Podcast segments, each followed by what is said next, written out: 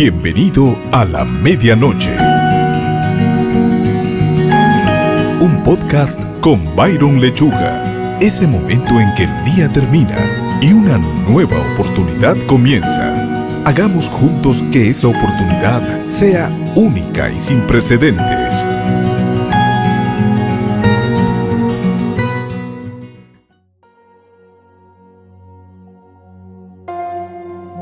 Hola, qué gusto saludarte. Bienvenido a este nuevo episodio de A la Medianoche.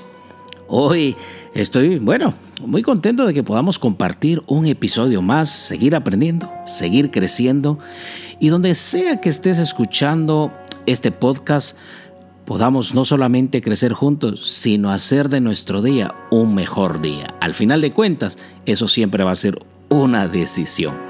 Bueno, déjame hablarte de, de algo que he titulado intimidad ajena. Así, así exactamente como lo estás escuchando. Intimidad ajena. Hemos hecho de las excusas una moda hoy en día. Bueno, lo de las excusas no es novedad.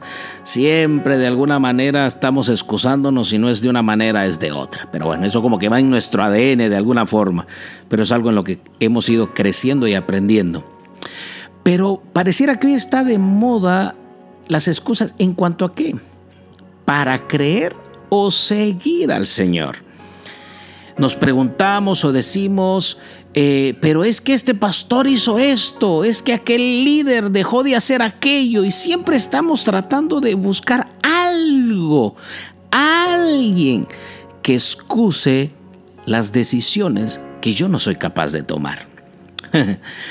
en otras ocasiones hay quienes yo he escuchado decir, wow, ¿para qué ser cristiano si estoy mejor sin serlo?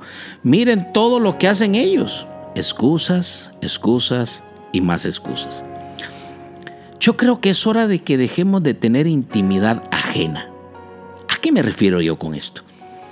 El resultado de creerle a Dios y ver sus respuestas y maravillas no es por tener intimidad con aquellos que hacen o dejan de hacer. No importa si mi pastor o mi líder, incluso si mi mentor o mi coach es o no es intachable.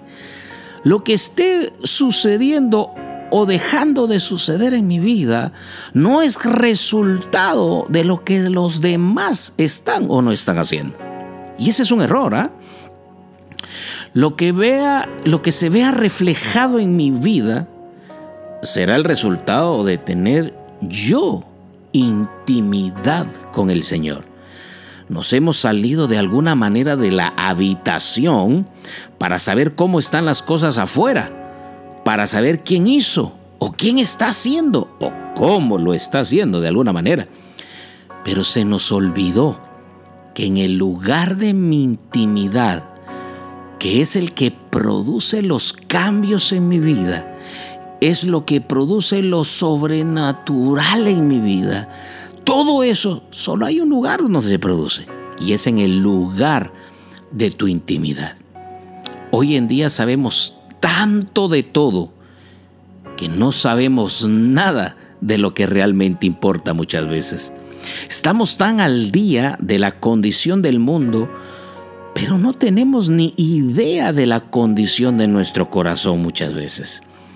Sabemos lo que está sucediendo en los cuatro puntos cardinales de la Tierra, porque hoy es tan fácil, está, eh, lo ves por redes sociales, noticieros, el celular, es tan fácil saber lo que está pasando en los cuatro puntos cardinales de la Tierra, pero no tenemos idea de lo que está pasando muchas veces en los cielos y mucho menos muchas veces en nuestra vida.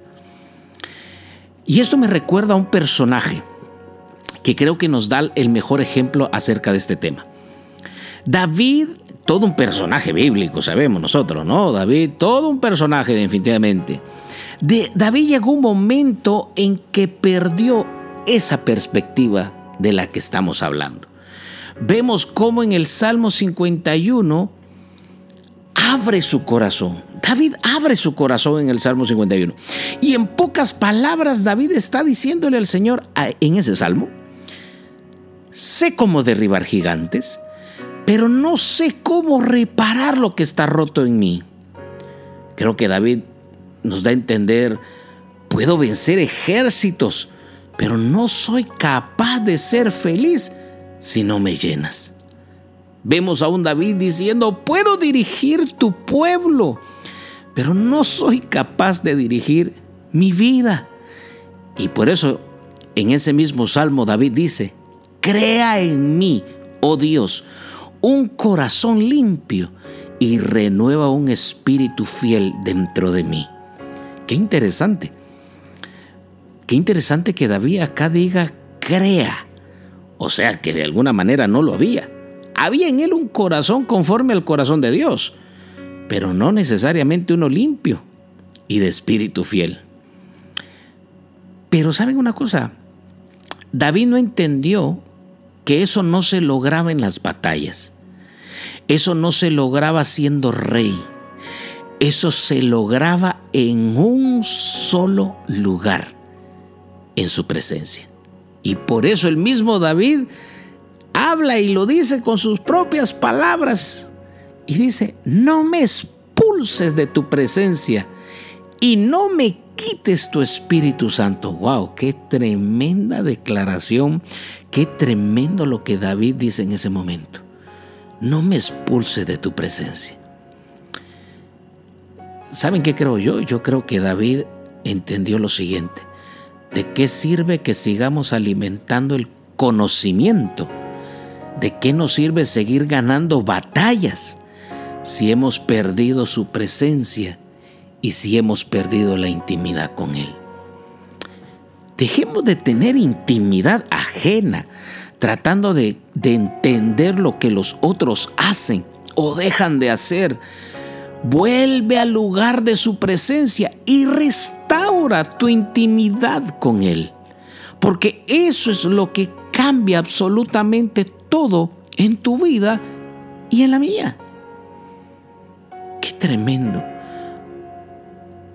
cuando David dijo en ese Salmo 51, ten misericordia de mí debido a tu amor inagotable.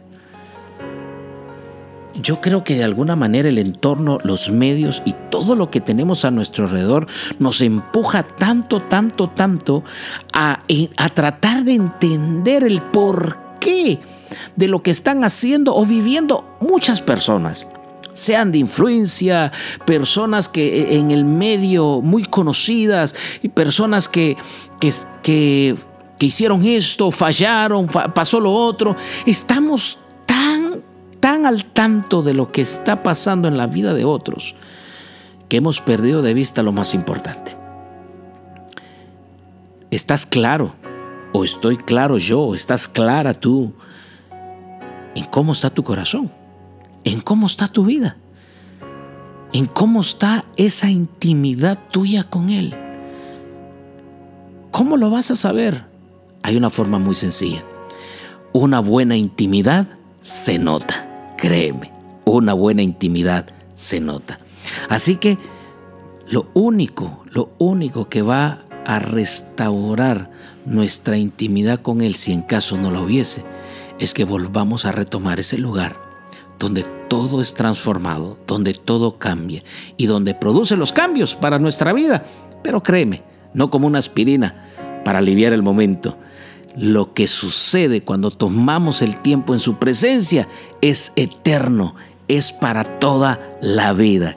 Así que recuerda, dejemos de tener intimidad ajena sabiendo el porqué de todos. Preocupémonos por saber el, el porqué de lo que yo estoy viviendo y de lo que yo estoy sintiendo. Así que vamos adelante.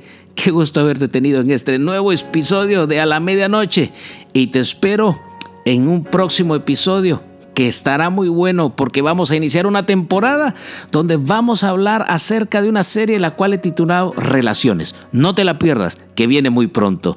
Un gusto saludarte y un fuerte abrazo donde quiera que te encuentres. Qué bueno fue compartir este tiempo juntos.